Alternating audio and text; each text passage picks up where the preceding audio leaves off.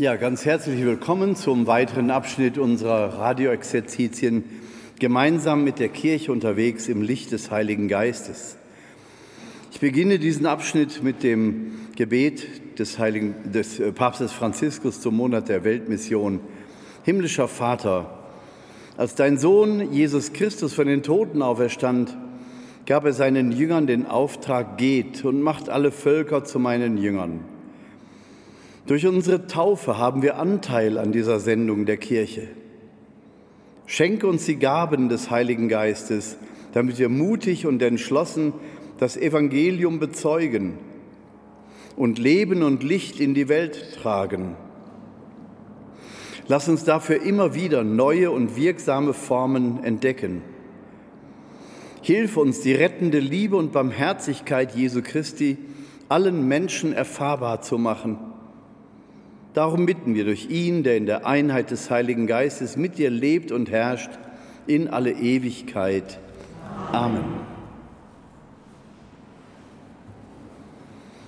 Ja, in diesem Missionsgebet spricht Papst Franziskus den Gedanken aus, schenk uns die Gaben des Heiligen Geistes, damit wir mutig und entschlossen das Evangelium bezeugen und Leben und Licht in die Welt tragen.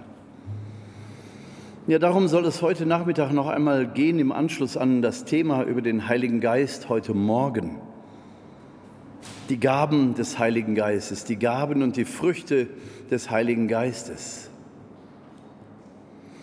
Die Gaben des Heiligen Geistes werden im ersten Korintherbrief im zwölften Kapitel erwähnt, dann aber auch im vierzehnten, weiterhin im Römerbrief im zwölften Kapitel, im Galaterbrief, in vielen Briefen gibt der Apostel Paulus Zeugnis davon, dass die Urkirche offensichtlich vertraut war mit den Gaben des Heiligen Geistes. Wenn Menschen heute sagen, ach ja, das war damals, das ist vorbei, das, das, wir wissen ja auch gar nicht, wie das gemeint ist, doch, wir wissen, wie das gemeint ist, weil wir sehen, dass durch die ganzen Jahrhunderte der Kirchengeschichte Menschen mit den Gaben des Heiligen Geistes ausgerüstet waren. Viele Heilige hatten prophetische Gaben. Manchen werden Wunderkräfte nachgesagt. Eine besondere Nähe zu Christus, was auch ein Charisma ist, die zum Beispiel durch Stichmata deutlich und sichtbar werden.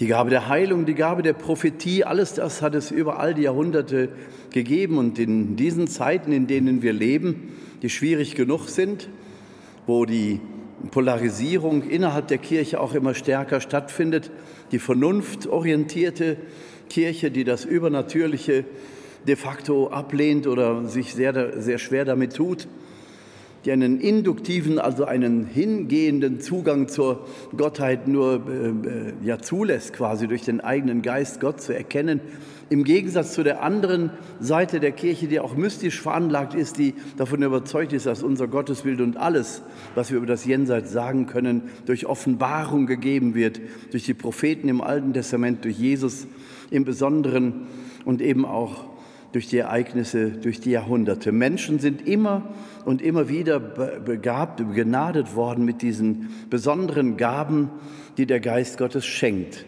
Sonst würde der Papst Franziskus nicht ausdrücklich darum beten. Schenk uns, ja, schenk uns heute die Gabe, die Gaben des Heiligen Geistes, damit wir mutig und entschlossen das Evangelium bezeugen.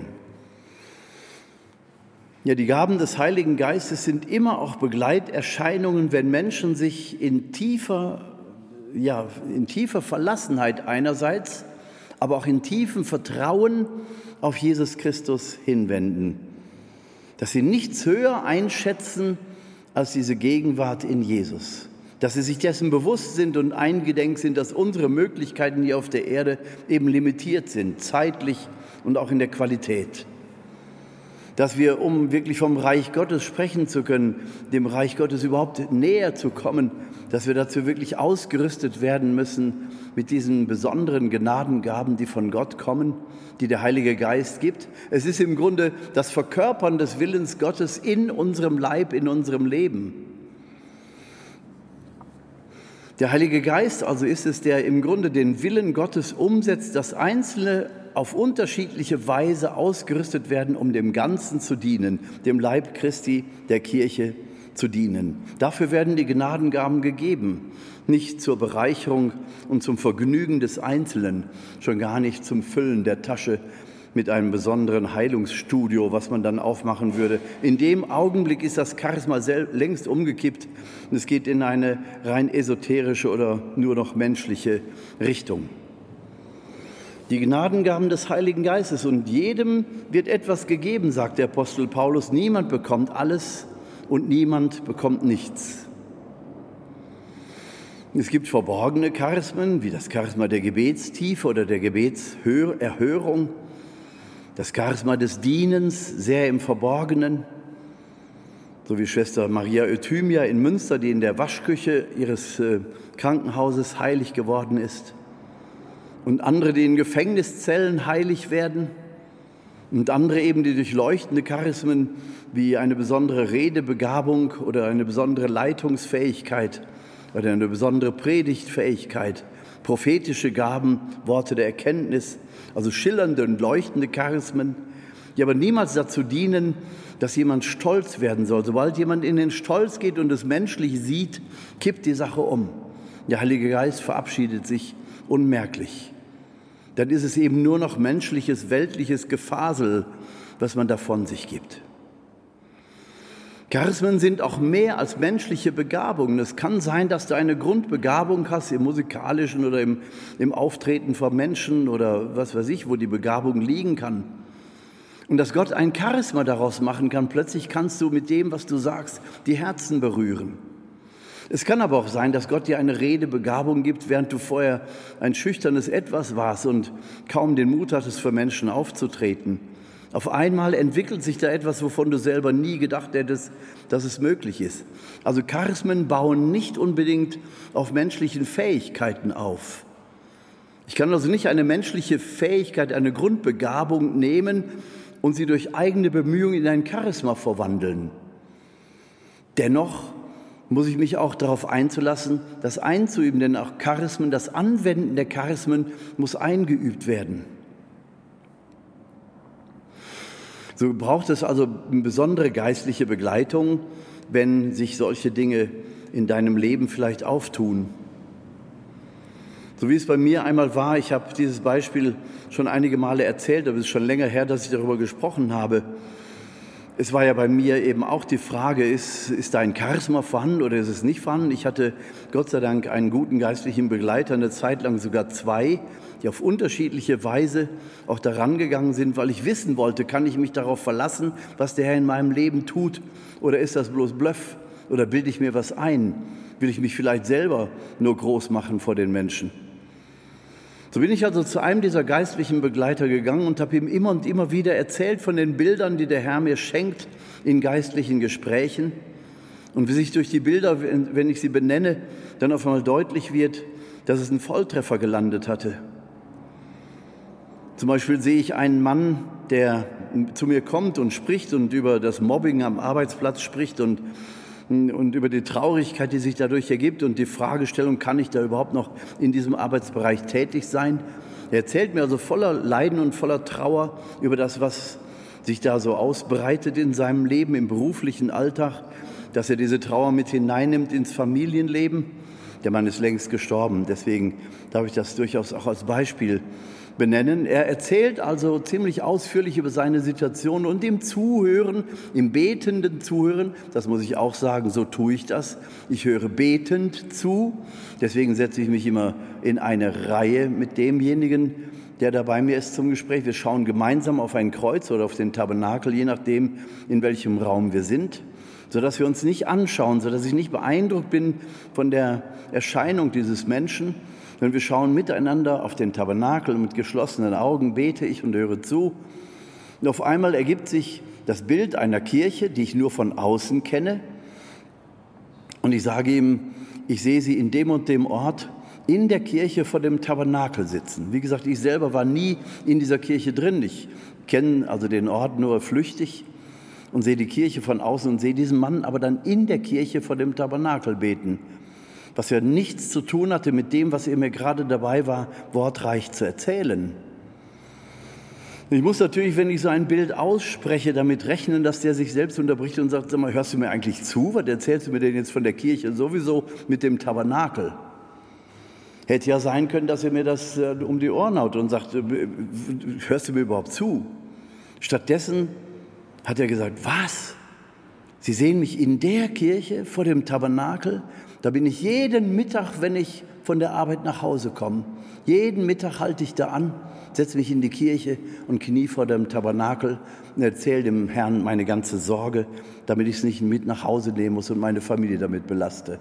Ich lade da alles ab, genau in dieser Kirche, wo ich dann auch nur staunend da sitze und dem Herrn innerlich nur einfach sage, danke. So verstehen Sie, aber das ist die Dimension, in der sich das ereignet, was man Bilder sehen nennt oder Worte der Erkenntnis zu haben. Das ist nicht immer mit einem Bild verbunden, manchmal ist es ein Eindruck. Ganz besonders erlebe ich also im Laufe der Jahre, dass, dass der liebe Gott mir einen, einen Eindruck gibt für Menschen, die eine Berufung in sich haben von der ja in den Bistümern behauptet wird, es gibt sie nicht mehr. Aber ich erlebe in den Kursen häufig auch junge Menschen.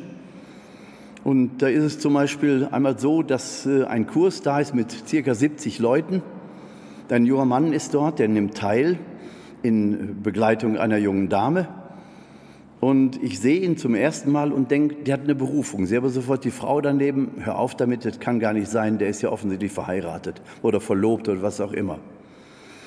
Ich habe den Gedanken weggeschoben und immer wieder in der ganzen Woche, wenn ich in den Raum kam und sah diesen Mann an verschiedenen Stellen sitzen, ich habe ihn nicht gesucht, sondern wenn mein Auge darauf fiel, ich sehe alle Menschen, die dann da sind, aber dieser speziell fiel mir auf und immer der Gedanke, sprich den an, der hat eine Berufung zum Priestertum. Und ich habe also die ganze Zeit gebockt. Ich habe das verweigert. Ich habe gedacht, so ein Quatsch kann nicht sein. Das bildest du wirklich nur ein. Dann kommt der letzte Tag, alle gehen nach Hause. Es ist Winter und er kommt dann auch mit seinem Parker und seinem Rollerkoffer dahinter sich her. Ich verabschiede die Menschen da in der Tür und äh, dann kommt er und ich denke, jetzt oder nie. Da spreche ich ihn also im Weggehen darauf an, sagen wir, kann das sein, dass Sie auch mit einer Berufung zu tun haben?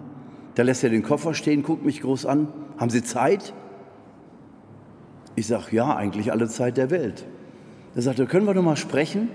Da bin ich mit ihm runter. Ich habe die ganze Woche kein Wort mit ihm gesprochen, weil bei 70 Teilnehmern kann man nicht mit jedem sprechen. Da gehen wir also runter in die Kapelle des Hauses und sitzen da, während alle anderen das Haus so nach und nach verlassen. Da erzählt er mir, ich bin mit dem Gedanken hier hingekommen, ist es so, dass der Herr mich ruft zu einem geistlichen Beruf oder nicht? Und er hat gesagt, ich habe extra diese Freundin mitgebracht. Wir sind aber nur weitläufig befreundet. Wir haben also keine Verbindlichkeit miteinander. Und ich bin hierhin gekommen und habe mich extra verdeckt gehalten und habe dem lieben Gott gesagt, wenn ich berufen bin, muss der Pastor Meier mich da drauf ansprechen. Ich habe die ganze Woche rumgebockt. Ich habe gespürt, dass es so ist. Da habe ich gesagt, nee, kann nicht sein, lass den Kerl in Ruhe. Und im Weggehen habe ich die letzte Chance noch am Schopf ergriffen. Ich bin ja äh, sicher, dass der liebe Gott diese Begegnung noch da zusammengeführt hat. Seitdem bin ich etwas mutiger, wenn ich den Eindruck habe oder spüre, dass es bei jemandem, bei einem Mann oder einer Frau um das Thema Berufung geht. Da gehe ich also schon offensiver drauf zu und spreche darauf an, selbst auf die Gefahr hin, dass er mich anzeigen könnte wegen geistlichen Missbrauchs der quatscht mir deine Berufung ein oder sowas. Da sind die Menschen ja heute ganz schnell mit bei der Hand. Aber vor so einem Blödsinn habe ich keine Angst. Vor allen Dingen, wenn es sich als wahr erweist, dann muss ich da sowieso nichts befürchten. Auf jeden Fall verstehen Sie so diese Dimension nur zwei kleine Beispiele, um deutlich zu machen, wie das dann gehen kann.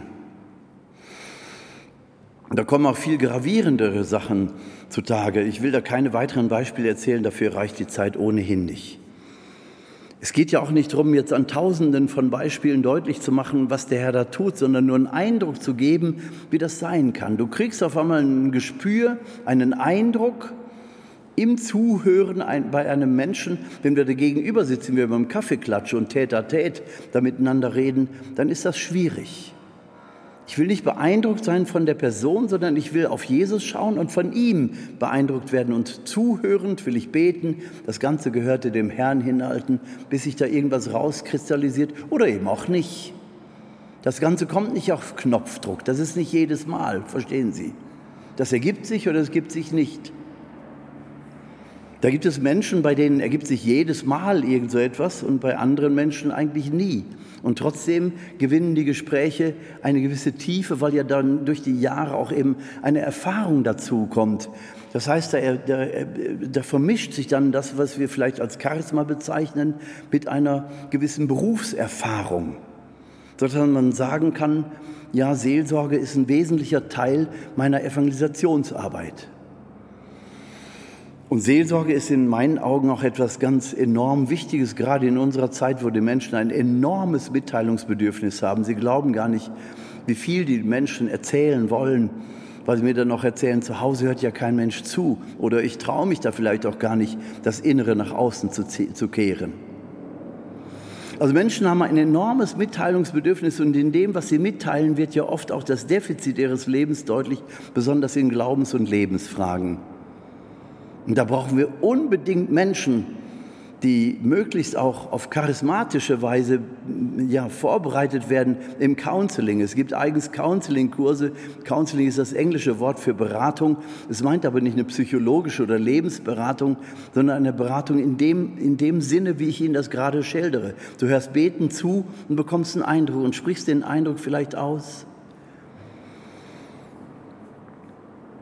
Einmal kam auch ein, ein Mann zum Gespräch, er machte einen ganz normalen, äh, fitten und tüchtigen, kräftigen Eindruck.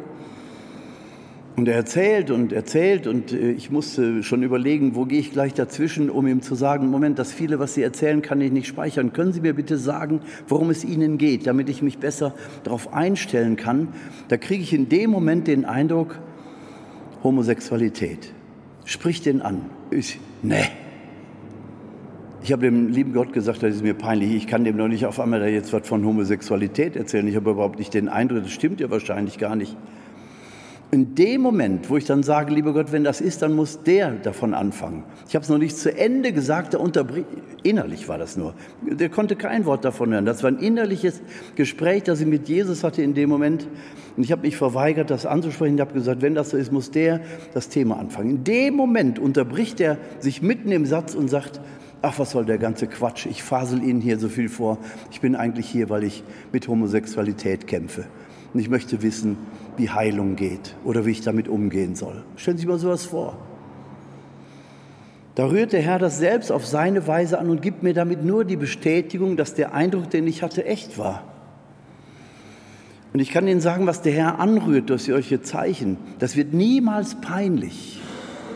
Es ist immer so, dass die Bilder, die Gott zeigt, und äh, wenn ich sie ausspreche, dass da etwas angerührt wird, dass der Liebe Gottes ausgeliefert wird, dass da niemand sich verurteilt fühlen muss oder ähm, jetzt peinlich berührt. Alle Peinlichkeit ist in dem Moment völlig weg, wenn wir spüren, da ist etwas, was vom Herrn selbst angerührt wird.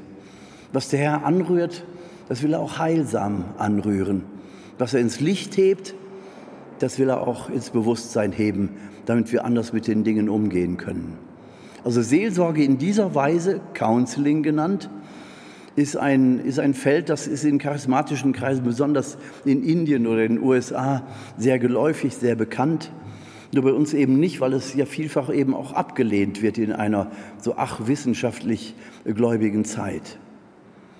Der Herr hat viel mehr für uns bereit, wenn wir uns bereit erklären, uns auf seine Gaben, die er uns schenken will, einzulassen.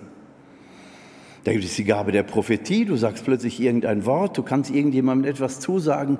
Zum Beispiel, als ich zum ersten Mal nach Afrika gefahren bin, das war 2016, als die Grundsteinlegung erfolgen sollte für das Radio Maria Gebäude in äh, Kibeo, im Erscheinungsort in Ruanda. Da bin ich von Pfarrer Kocher gebeten worden, im Auftrag des Radios dahin zu fahren. Da habe ich gesagt, ich kann doch nicht in Vertretung des Radios dahin fahren. Ich bin doch kein Mitarbeiter hier im Radio. Ja, aber du bist einer unserer Referenten. Und ich habe dafür gebetet, du sollst das machen, sagt er.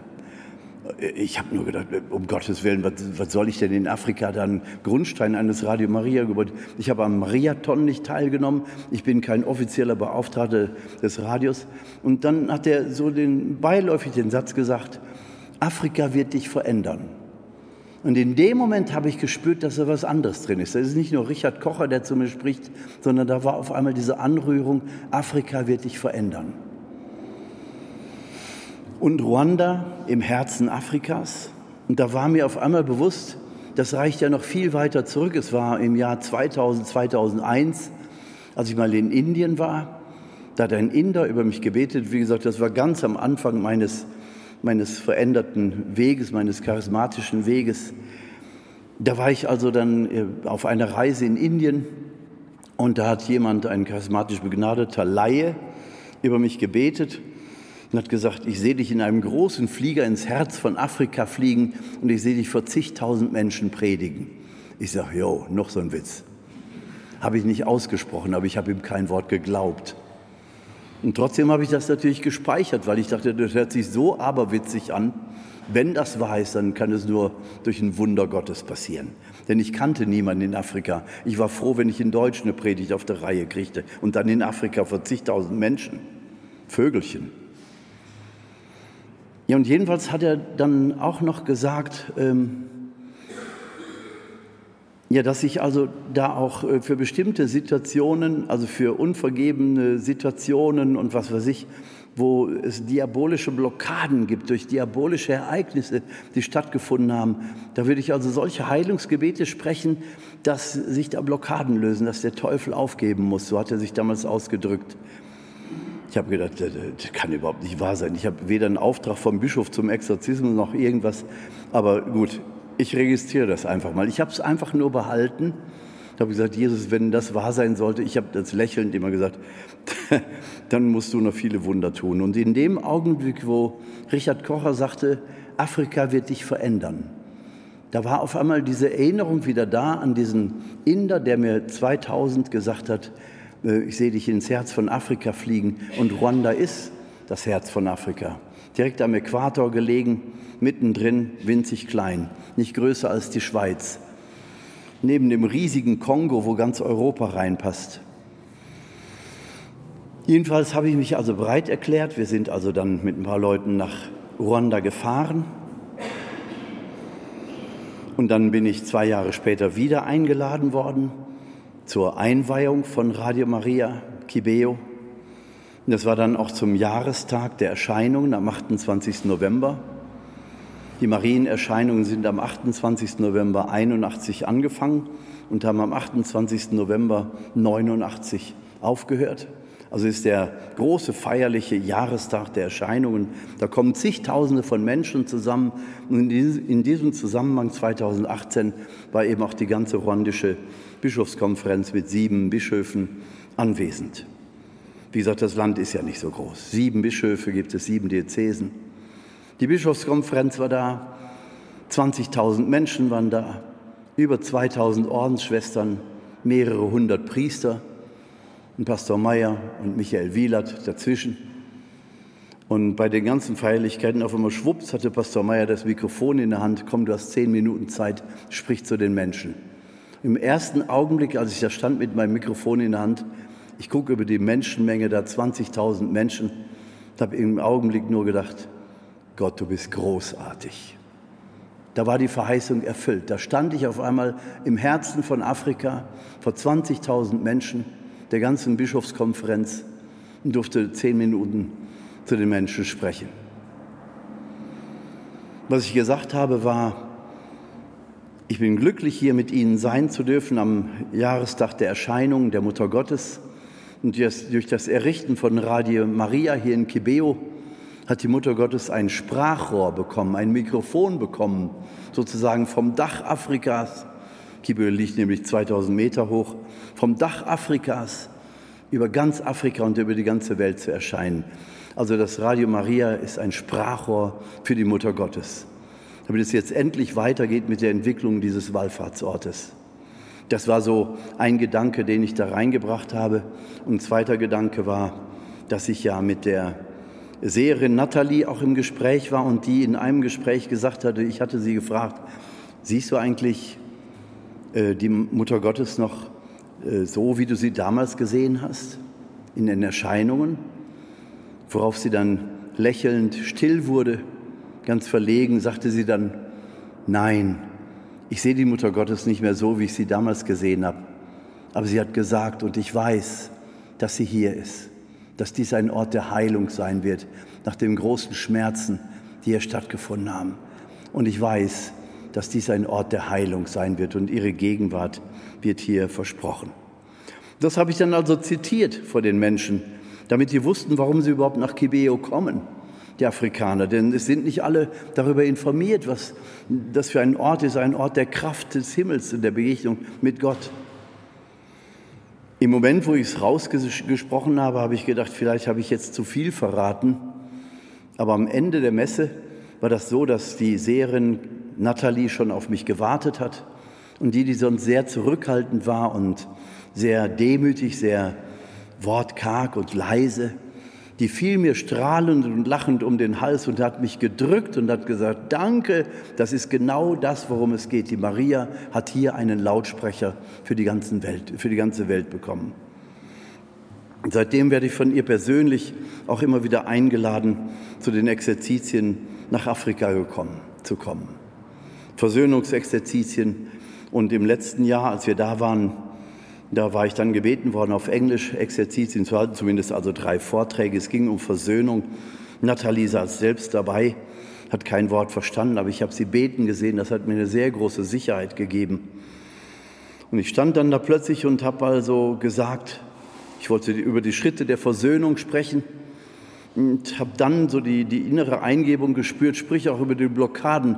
Dann habe ich gesagt, es gibt auch Traumata und Blockaden, die, sind, die sitzen so fest und sie sind durch dämonische Ereignisse so verfestigt im Innern, die brauchen Heilungs- und Befreiungsgebete.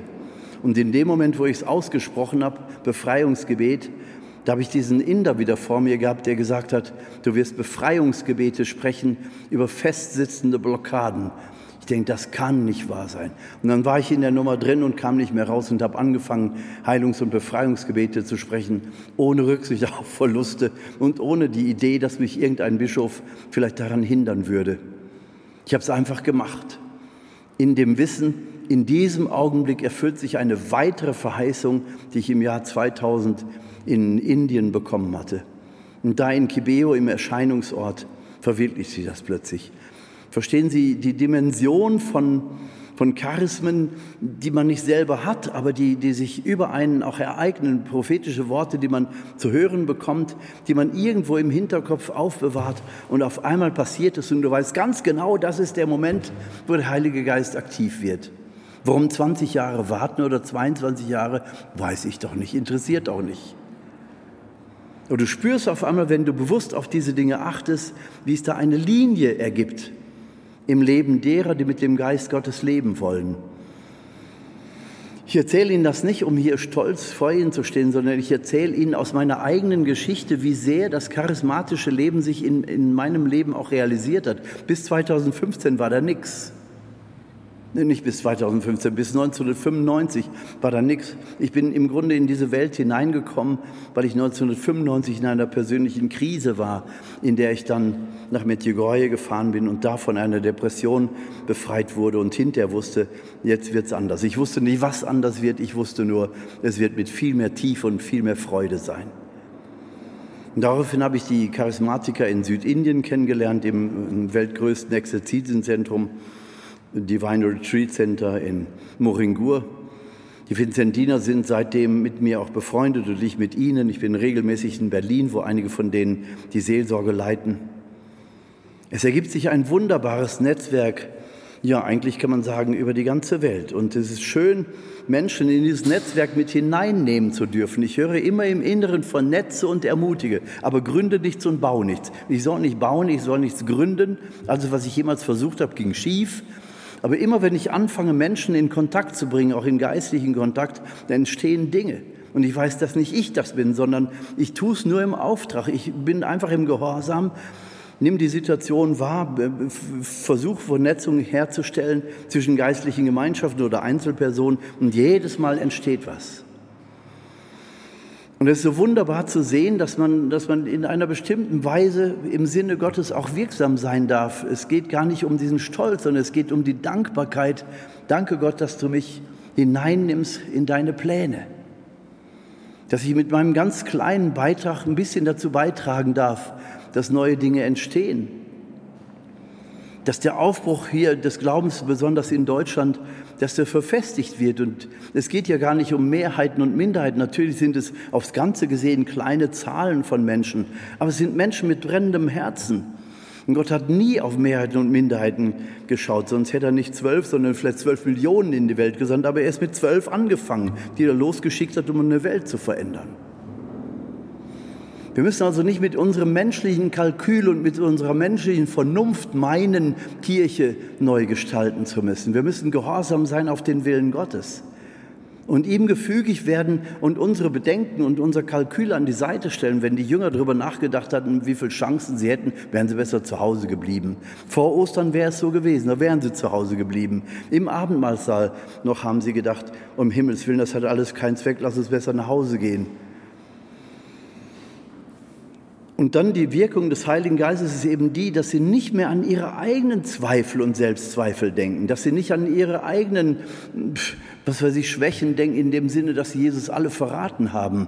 Sie denken nicht mehr darüber nach, sondern sie vertrauen der Verheißung Jesu Christi.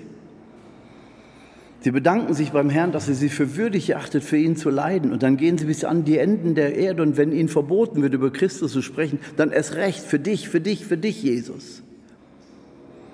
Und wann das Ende kommt, bestimmt der Herr.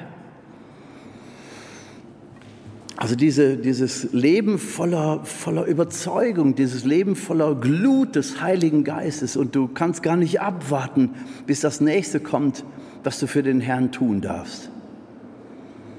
Dann gilt aber auch, dass du quasi durch einen Seelsorger dir sagen lassen musst oder durch Jesus selbst oder wen auch immer, du sollst nicht gute Dinge für den Herrn tun, du sollst also nicht dafür sorgen, dass deine evangelisatorischen äh, Fähigkeiten oder deine Charismen äh, für den Herrn eingesetzt werden. Lass mal Jesus, ich habe verstanden, ich mache das jetzt für dich. Du sollst nichts Gutes für den Herrn tun, sondern du sollst die Werke des Herrn tun.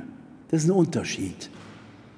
Also nicht du selber überlegst dir, was du Gutes für Jesus tun kannst, sondern du hörst hin. Du bist im Gebet ständig auf Empfang. Und in dieser geistigen Sehnsucht nach mehr von Gott wartest du auf den nächsten Impuls, um dem zu folgen. Du sollst nichts Gutes für den Herrn tun, sondern du sollst die Werke des Herrn tun. Das sagt Jesus zumindest auch zu seinen Jüngern, als er, als er sie staunend sieht als er dem Bartholomäus zum Beispiel sagte, ich habe dich unter dem Feigenbaum gesehen, offensichtlich eine wichtige Situation im Leben des Bartholomäus. Und Bartholomäus ist ganz erstaunt, was, du hast mich in diesem Augenblick gesehen? Wahrscheinlich ging es um die Berufungsfrage oder lass mich doch den Messias sehen. Und plötzlich steht der vor ihm. Also Bartholomäus, du staunst darüber, dass ich dir das sagte, dass ich dir prophetisch da etwas sagen konnte. Ich habe dich gesehen unter dem Baum, wo eigentlich kein Mensch gegenwärtig war. Aber ich mit meinem geistigen Auge habe dich gesehen. Ich hatte dich also schon vorher im Blick. Das ist so überzeugend für Bartholomäus, dass er alles dafür stehen und liegen lässt und Jesus folgt. Und dann sagt Jesus, ihr werdet die Dinge tun, die ich tue, und ihr werdet sogar noch größere Dinge tun in meinem Namen. Also im Namen Jesu die Dinge tun, die er getan hat. Also nicht wir müssen gute Dinge für den Herrn tun. Gut gemeint ist ja gut, aber eben nicht gut. Also nicht gut gemeinte Dinge, sondern wir sollen die Werke des Herrn tun. Also geh ins Gebet und finde heraus, was dran ist, was der nächste Schritt ist. Dabei achte auch auf Prophetien, die dir aus der Heiligen Schrift entgegenkommen oder prophetische Worte, die du irgendwo gehört hast, weil einer über dich gebetet hat, wie, bei, wie es bei mir in Indien war. Ich hatte keinen Grund, den Dingen nicht zu glauben. Oder ein anderer indischer Pater, der weltberühmte Pertomethion Naikom Parambil, der noch lebt, aber nicht mehr so aktiv ist im Augenblick, der hat mich mal besucht bei mir zu Hause. Er hatte einen Kurs in Kevlar mit 400 Teilnehmern. Da hat er zum Beispiel einen Vortrag unterbrochen. Ich saß mittendrin in einem Pulk von 400 Leuten da unterbricht er den Vortrag und sagt, ich spüre, hier sind viele Menschen, die sind für die Evangelisation in Deutschland berufen. Alle gucken natürlich mit großen Augen, ich auch. Und einige sind hier berufen für die Evangelisation in Europa. Und dann sagt er, und Einzelne sind berufen für die Evangelisation in der ganzen Welt. In dem Moment, schossen mir Tränen in die Augen. Ich wusste nicht, was los war. Ich konnte überhaupt nicht aufhören. Ich habe mich geschämt. Ich habe Taschentuch rausgekramt und habe mir vor die Nase und vor die Augen gehalten, bin raus zur Toilette. Ich konnte nicht aufhören zu heulen. Könnt ihr euch das vorstellen? Ich stand da mit meinem Taschentuch. Ich hätte heulen und lachen gleichzeitig. Ich habe mich gefragt, was ist das denn jetzt? Ich war innerlich so berührt, dass ich wusste, wer auch immer das ist, aber ich gehöre dazu. Das entsprang also nicht nur meiner Sehnsucht, bis an die Enden der Erde zu gehen und äh, Evangelisation zu halten, sondern es war einfach so, wie, wie vom Blitz getroffen, wusste ich, das wird so sein. Und dann habe ich ihn eingeladen, er kam zu mir. Ich habe ihm also die Bitte vorgetragen, bete doch mal für mich, weil so dieses neue charismatische Leben und dann Pfarrer sein auf der Normalspur, das gibt manchmal eine Spannung, die, ja, die ist unerträglich. Also es war ja nicht, ähm, dass ich im Streit mit der Gemeinde war, überhaupt nicht. Aber es gab schon Situationen, wo man sich einfach nicht mehr verstand. Wo ich den Leuten also zu große Schritte gemacht habe oder wo ich mich zu sehr von den Menschen entfernt habe. Und einige sagten, der da mit seiner Sekte, damit sind die Leute schnell bei der Hand, dann haben sie nämlich einen Grund, sich nicht weiter mit der Sache beschäftigen zu müssen.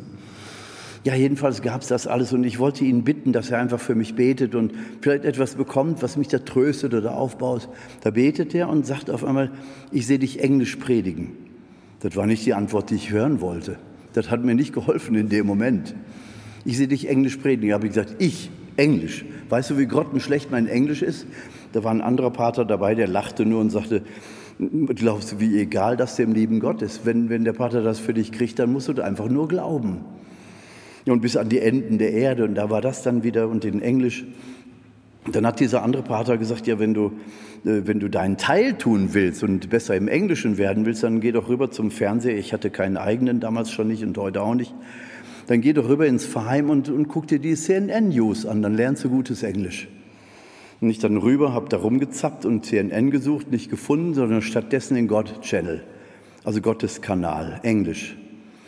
Ich denke, bevor ich jetzt über Nachrichten Englisch lernen kann, ich auch besser über Predigten Englisch lernen. Da ich mir eine Predigt nach der anderen angehört. Die ersten, die Hälfte oder über die Hälfte nicht verstanden. Und nicht einfach nur, boah, das ist aber die Möglichkeit. Wörterbuch geholt und Wörter nachgeguckt, die ich nicht verstanden habe. So hat sich nach und nach da was aufgebaut. Und ich habe heulend vorm Fernseher gesessen und habe gesagt, lieber Gott, was können die predigen? Dann habe ich also gebetet, lieber Gott, lass doch die katholische Kirche nicht so stinklangweilig sein. Erweckt doch äh, Leute, die predigen können, die die Herzen der Menschen erreichen, so wie diese Kerle in Amerika das können. Ja, und ich war wirklich voller Not und auch voller, voller Freude, dass es sowas überhaupt geben kann. Ja, und so haben sich die Dinge entwickelt und dann habe ich tatsächlich den ersten Aufruf bekommen, in Dänemark einen Kurs zu halten mit einer Ordensschwester zusammen und dann musste ich natürlich in Englisch predigen und es klappte von Anfang an. Ich habe kein einziges Wort suchen müssen. Ich bin so oft aus dem Staunen nicht rausgekommen und habe einfach nur immer gedacht, du musst einfach den Verheißungen glauben, die dir gegeben werden. Und dann muss man natürlich auch miteinander und füreinander beten, dass sich die Charismen weiterentwickeln und weitergegeben werden. Es geht ja nicht darum, dass sich einer vollsaugt, vollsaugt und aufbläht wie so ein Ochsenfrosch, sondern es geht ja darum, dass sich die Charismen verteilen. Dass es möglichst viele gibt, weil es ja verheißen ist. Der Heilige Geist wird ausgegossen über alles Fleisch, heißt es im Buch Joel und in der Pfingstpredigt des Petrus. Alles Fleisch, Männer und Frauen, Knechte und Mägde. Junge und Alte, und alle werden Visionen haben. So heißt es da. Das ist eine Prophetie, die Petrus ausspricht, ja, und die müssen wir glauben. Kirche entsteht eben dadurch, dass die Gaben des Geistes ausgegossen werden. Natürlich menschliche Bemühungen einerseits, aber dann eben erweitert auch durch das, was der Herr tut. Weil durch die Charismen nämlich normalerweise Zeichen und Wunder geschehen, die der Herr geschehen lässt als Begleiterscheinung für die Predigt der Apostel. Also keiner muss sich rühmen, dass er was Besonderes kann, sondern ohne Christus ist ja sowieso alles gar nicht vorhanden. Das geht nur in Christus. Es ist also ein Erweis seiner Gegenwart. Und die darfst du unter Umständen im eigenen Leben wahrnehmen. Das heißt nicht, dass es eine Antwort auf eine besondere Heiligkeit ist. Charismen werden nicht gegeben für die, die besonders heilig sind, sondern es ist allenfalls eine Aufforderung, an der eigenen Heiligkeit zu arbeiten. Also die Charismen werden gegeben, so wie Gott es will, zum Aufbau der Gemeinde, zur Ermutigung der Menschen, die mit Christus leben wollen. Und das, was wir in der Evangelisation, also im Leben des Heiligen Geistes natürlich immer als Grundlage haben, ist das Wort Gottes. Das Wort Gottes, ich möchte jetzt in dem Zusammenhang nur auf einige Dinge eingehen, zum Beispiel die Bildrede Jesu, die Gleichnisse, die er gebraucht. Das heißt im Matthäus-Evangelium, und Jesus redete nur noch in Gleichnissen über das Reich Gottes. Das Reich Gottes, diese geistige Wirklichkeit, die uns verheißen ist, das wird nicht nur im Himmel Realität sein, sondern hier auf der Erde auch schon. Je mehr Menschen in ihrem Herzen haben, für das Reich Gottes zu arbeiten und Sorge zu tragen, dass es geschieht, desto mehr wird es auch erkennbar werden von Generation zu Generation. Wir werden einen Eindruck, eine Ahnung davon bekommen, was es mit dem Reich Gottes auf sich hat. Das Leben in der Gerechtigkeit, in der Liebe und im Frieden dass wir als Reich Gottes Vertreter sozusagen Oasen des Friedens bilden, Oasen, wo wir in Barmherzigkeit und Gerechtigkeit miteinander umgehen. Das ist nicht Utopia, sondern es ist denen verheißen, die mit Jesus leben und sich von seinem Geist leiten lassen. Nehmen wir zum Beispiel ein Gleichnis, das Gleichnis vom Sämann, wo Jesus also davon spricht, Moment, ähm, hier haben wir es. Hört, ein Sämann ging aufs Feld, um zu säen. Als er säte, fiel ein Teil der Körner auf den Weg und die Vögel kamen und fraßen sie. Ein anderer Teil fiel auf felsigen Boden, wo es nur wenig Erde gab und ging sofort auf, weil das Erdreich nicht tief war. Als aber die Sonne hochstieg, wurde die Saat versenkt und verdorrte, weil sie keine Wurzeln hatte. Wieder ein anderer Teil fiel in die Dornen und die Dornen wuchsen und erstickten die Saat und sie brachte keine Frucht. Ein anderer Teil schließlich fiel auf guten Boden und brachte Frucht. Die Saat ging auf und wuchs empor, trug dreißigfach, sechzigfach und hundertfach. Wer Ohren hat zum Hören, der höre. Also wenn wir dieses bildhafte Gleichnis einfach mal nehmen, Jesus erklärt es ja sogar einige Verse weiter, dass wir jetzt auf diese Erklärung gar nicht näher eingehen brauchen, aber es ist ja ein Bild, das Jesus gebraucht und Bilder sind natürlich immer nicht vollkommen, weil ein Sämann wird natürlich dafür sorgen, dass sein Saatgut auf das gute Erdreich fällt. Welcher Sämann würde hingehen und so großzügig damit rumwerfen, dass es auf den Weg und in die Dornen und auf die Felsen fällt? Aber Jesus will damit ja was anderes sagen. Dieser dornige, dieser felsige, dieser Weguntergrund, der kann ja auch in deinem eigenen Herzen sein. Es kann ja auch eine Aufforderung damit verbunden sein, pflüg deinen eigenen Urgrund, in den das Wort Gottes hineinfällt. Sorge selbst dafür, wie dein Erdreich ist. Dass es eben nicht der Weg ist, über den alle möglichen Sorgen des Tages laufen und eins von vielen Themen ist dann eben das Wort Gottes. Da musst du dich nicht wundern, wenn es überhaupt keinen Grund findet. Oder die schnelle Begeisterung, wenn das Wort auf felsigen Boden fällt. Das ist in dir. In dir ist auch so dieses vielleicht sich schnell begeistern können und ja, es geht dann auf, aber es vergeht wie ein Strohfeuer. Ist nichts dahinter. Oder die Dornen, die Sorgen des Alltags. Das ist in dir, Kind Gottes. Dieser gute Boden ist eben auch in dir. Also trag Sorge dafür, dass du, wenn du das Wort Gottes hörst, dass der Boden in dir gut ist. Und weil diese Sprache bildhaft ist, geht sie auch in den Bereich der Träume, die Urbilder, die wir in unserer Seele tragen, im Unterbewussten. Einmal war ich als Student äh, in der geistlichen Begleitung und sollte dann auch dem geistlichen Begleiter immer wieder mal Träume benennen. Und ich weiß, dass ich einmal einen ganz kurzen Traum hatte, der aber ganz deutlich war. Ich ging also an einem Feldrand vorbei, es war Morgengrauen und komme an einem frisch geflügten Feld vorbei. Vögel sitzen da und picken nach Würmern und du kannst richtig riechen, wie im Morgentau so dieser Duft der frischen Erdscholle so in die Nase kommt. Ich hatte richtig diesen Duft im Traum in der Nase. Ne? Sehe die satte, äh, fruchtbare Erdscholle und hatte den Duft im Traum in der Nase, werd wach und denk, boah, war das gut. Und ich konnte nicht wieder einschlafen und noch eine Nase voll nehmen. Also es war einfach nur gut, aber nachhaltig. Ne? Und ich damit dann flott zum geistlichen Begleiter Der sagte, das Erdreich, wenn du vom Erdreich träumst, dann hat das mit deiner eigenen Seele zu tun.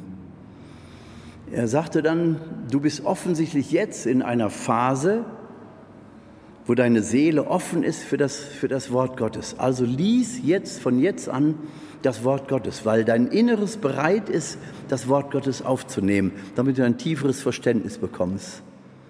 Toll, hätte ich überhaupt nicht mit gerechnet. Also manchmal braucht man auch die geistliche Begleitung. Traumdeutung kann in dieselbe Richtung führen. Träume sind nicht Schäume, sondern die Bibel ist auch voll von solchen Träumenden. Jakob, der den offenen Himmel sieht und die Himmelsleiter. Josef, der Bräutigam der Mutter Gottes, der dann träumt, dass Gefahr droht und dass er die Frau und das Kind nehmen muss und auf einem Esel nach Ägypten fliehen muss.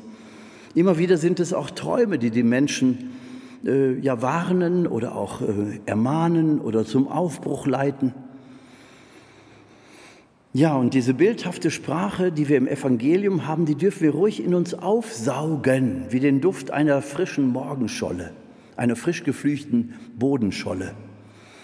Ja, wir dürfen das aufnehmen. Wir dürfen dann wirklich auch auf Träume achten, vor allen Dingen, wenn sie nachhaltig sind. Da war ein anderer Traum in der Mitte meines Lebens. Ich war 40 rum, das war die Zeit 2015, 1995, Entschuldigung, dass meine Eltern gestorben waren. Ich mir die Frage gestellt hatte, wie willst du dein Priestertum weiterleben? Willst du weiterhin so eine Tralala-Ebene da äh, begleiten, mit, mit Kolping ein Trinken gehen, mit den Senioren Kaffee trinken gehen, mit den Messinern Ferienlager machen? Alles nicht schlecht, aber du kommst nie zum Wesentlichen. Das war ja meine große Not. Ich habe die Menschen bedient in der Weise, wie sie es gerne wollten und war beliebter Priester. Aber ich selber war dabei fast ausgebrannt. Ich habe gedacht, wenn ich so weitermache, erreiche ich die 50 nicht. Seelsorge war für mich den Seelen hinterherrennen. Aber ich musste erst lernen, dass Seelsorge bedeutet, Sorge tragen, dass die Seelen Gott finden. Das heißt, du musst selber erstmal in die Tiefe.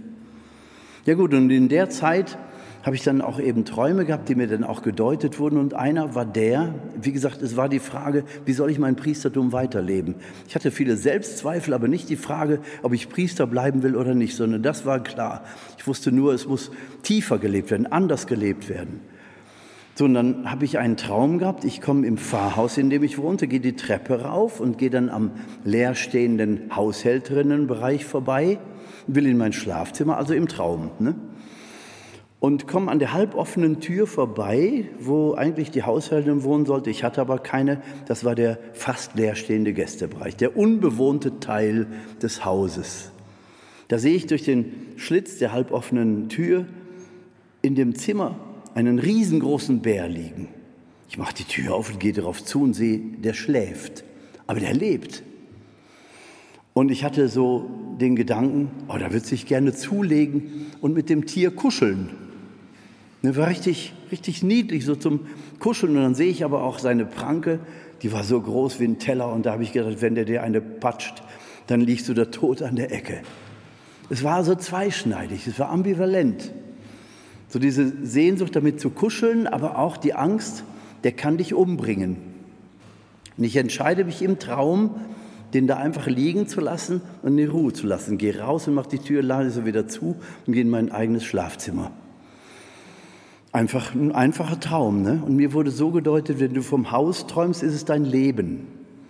Wenn du nach oben gehst, geht es in die Richtung der Erkenntnis. Wenn du nach unten gehst, geht es in den Gefühlsbereich. Also ich ging ja nach oben, also ging es um diese Erkenntnis, wie soll ich mein Priestertum weiterleben? Seht da diesen Bär, Zeichen für Vitalität, Zeichen für Kraft, Zeichen auch für, ja, für Angenehmes, ne, in den Arm genommen werden das, oder auch in den Arm nehmen, aber auch dieses Gefährliche, der kann dich umbringen. Und dann sagte mir der Traumdeuter, du hast dich im Traum entschieden, es auf sich beruhen zu lassen und den ungelebten Teil deines Lebens ungelebt zu lassen. Du hast die Tür leise zugemacht, hast dich entschieden, du hast im Traum eine Entscheidung getroffen, alles so weiterzumachen wie bisher. Natürlich mit einer anderen Qualität, aber eben nicht so, dass du jetzt den ungelebten Teil deines Lebens nachholen willst. Das will man in Midlife nämlich immer. Denn dann wird einem plötzlich bewusst, was man alles verpasst hat Dann will man auf einmal anfangen, mit den Jugendlichen wieder jugendlich zu werden, will man seine Sportlichkeit beweisen, seine Schönheit beweisen, den Marktwert nochmal testen. Ne? Wie beliebt bin ich wohl? So verrückte Sachen macht man dann in der Midlife und man kann nichts nachholen. Gelebtes Leben und ungelebtes Leben ist vorbei, aber die Versuchung, das Ungelebte nochmal schnell nachzuhören, bevor die Tür ganz zu ist, das kam in diesen Traum natürlich auch rein, der unbelebte Teil meines Lebens. Ne? Ich bin nicht verheiratet, ich habe keine Kinder. Das ist der ungelebte Teil meines Lebens. Ich weiß nicht, wie ich mich als Ehemann oder Vater bewährt hätte. Keine Ahnung. Aber ich kann es nicht nachholen. Und im Traum habe ich mich entschieden, ich will es auch nicht nachholen. Ich bleibe auf der Spur, die ich angefangen habe. Sehen Sie, so kann man Träume deuten und weiß auf einmal, boah, totale Ermutigung. Ja, und solche Bilder des Evangeliums, die reichen an die tiefen Schichten des Unterbewussten heran und führen uns wirklich oft zu einer Erkenntnis unserer selbst. Deswegen darf man die Bilder, die uns die Gleichnisse Jesu anbieten, durchaus auch tiefenpsychologisch deuten. Das ist nicht die einzige Möglichkeit, aber sie hilft uns manchmal, etwas zu verstehen, was da auch über uns selbst gesagt wird. Wenn zum Beispiel Jesus das kleine Mädchen da aufweckt, das zwölfjährige Mädchen. Es wird extra gesagt, dass sie zwölf ist. Sie ist also in dem Alter, wo man die geistliche Reife in Israel erlangt. Das Erwachsenenalter fängt mit zwölf Jahren an. Ja, und dass dieses zwölfjährige Mädchen da von Jesus erweckt wird, sie stirbt und wird auferweckt. Es ist also noch ein Kind. Und Traumdeuter sagen, wenn man von einem kleinen Mädchen träumt, ist es oft ein Bild für die eigene Seele. Und da geht etwas zu Ende da in diesem, in diesem äh, Bild, das Jesus und das die Bibel uns da zeigt. Da ist ein Leben zu Ende. Und wenn du das Traumdeuterische auf dich beziehst, das kann sein, dass in dir etwas abgestorben ist. In deiner Seele ist etwas abgestorben. Das zwölfjährige Mädchen Bild für die eigene Seele. Da ist etwas abgestorben. Und Jesus kommt und rührt dieses Mädchen an und sagt, Talita, komm, komm, steh auf. Wenn du das Bild an dich ranlässt, dann ist es so, als wenn Jesus zu deiner Seele spricht, komm, Kind, steh auf. Das Kind in dir, das Abgestorbene in dir, das darf wieder neu belebt werden. Es ist, als wenn es wieder aufgerichtet wird und gestärkt daraus hervorgeht. Ermutigende Bilder, die die Heilige Schrift uns also anbietet. Gerade diese Symbolsprache, wenn Jesus in Gleichnissen und Bildern spricht, aber auch andere, wie etwa diese Heilung des zwölfjährigen Mädchens. Also vielleicht als Anregung und als spannende Anregung, sich auf diese Weise mit der Heiligen Schrift einmal zu beschäftigen, um zu sehen, wie tief die Schreiber der Heiligen Schrift und wie tief Jesus selbst uns kennt. Und was in uns angerührt werden muss durch das Lesen der Heiligen Schrift, damit wir immer tiefer hineinwachsen in diese lebendige Beziehung mit ihm, dass wir durchdrungen werden in all unseren Bereichen, im Bewussten, im Unterbewussten, im Unbewussten in der Traumdimension, in den versteckten und verborgenen Traumata unseres Lebens. Bitten wir also Jesus, dass er durch die Ausgießung des Heiligen Geistes uns die Schrift auch so verstehen lehrt, dass es uns heilsam berührt bis in die tiefsten Schichten unseres Inneren, dass wir somit immer mehr auch in die Lage versetzt werden, Auskunft zu geben über unseren Glauben, der in uns ist, wie Paulus das einmal formuliert. Komm, Heiliger Geist, mit nie erlahmender Kraft. Versetze den lebendigen, den auferstandenen Christus in unsere Seelen hinein und lass uns ganz erfüllt sein von ihm, von seinem Licht, dass auch das Unterbewusste und das Verborgene, das in Träumen manchmal heraufgespült wird, dass wir das erkennen, auch zu unserem eigenen Heil und Gott zur Ehre. Lass uns so leben, dass die Heilige Schrift in uns lebendig wird dass wir im Grunde das, das wandelnde Evangelium werden, dass an uns deutlich wird, wie Chiara Lubich einmal sagt, die Menschen lesen heute die Bibel nicht mehr. Aber wir müssen so lesen, dass, leben, dass man an unserem Leben das Evangelium ablesen kann. Also das Evangelium nicht nur kennen, sondern verinnerlichen. Heiliger Geist, komm und hilf uns dabei. Und dann vermehre in uns die Charismen, die Gnadengaben, die Gott uns allen verheißen hat, wenn wir mit ihm auf dem Weg sind, dass wir ihm immer mehr auf die Spur kommen und treue Zeugen seiner Liebe sind. Amen.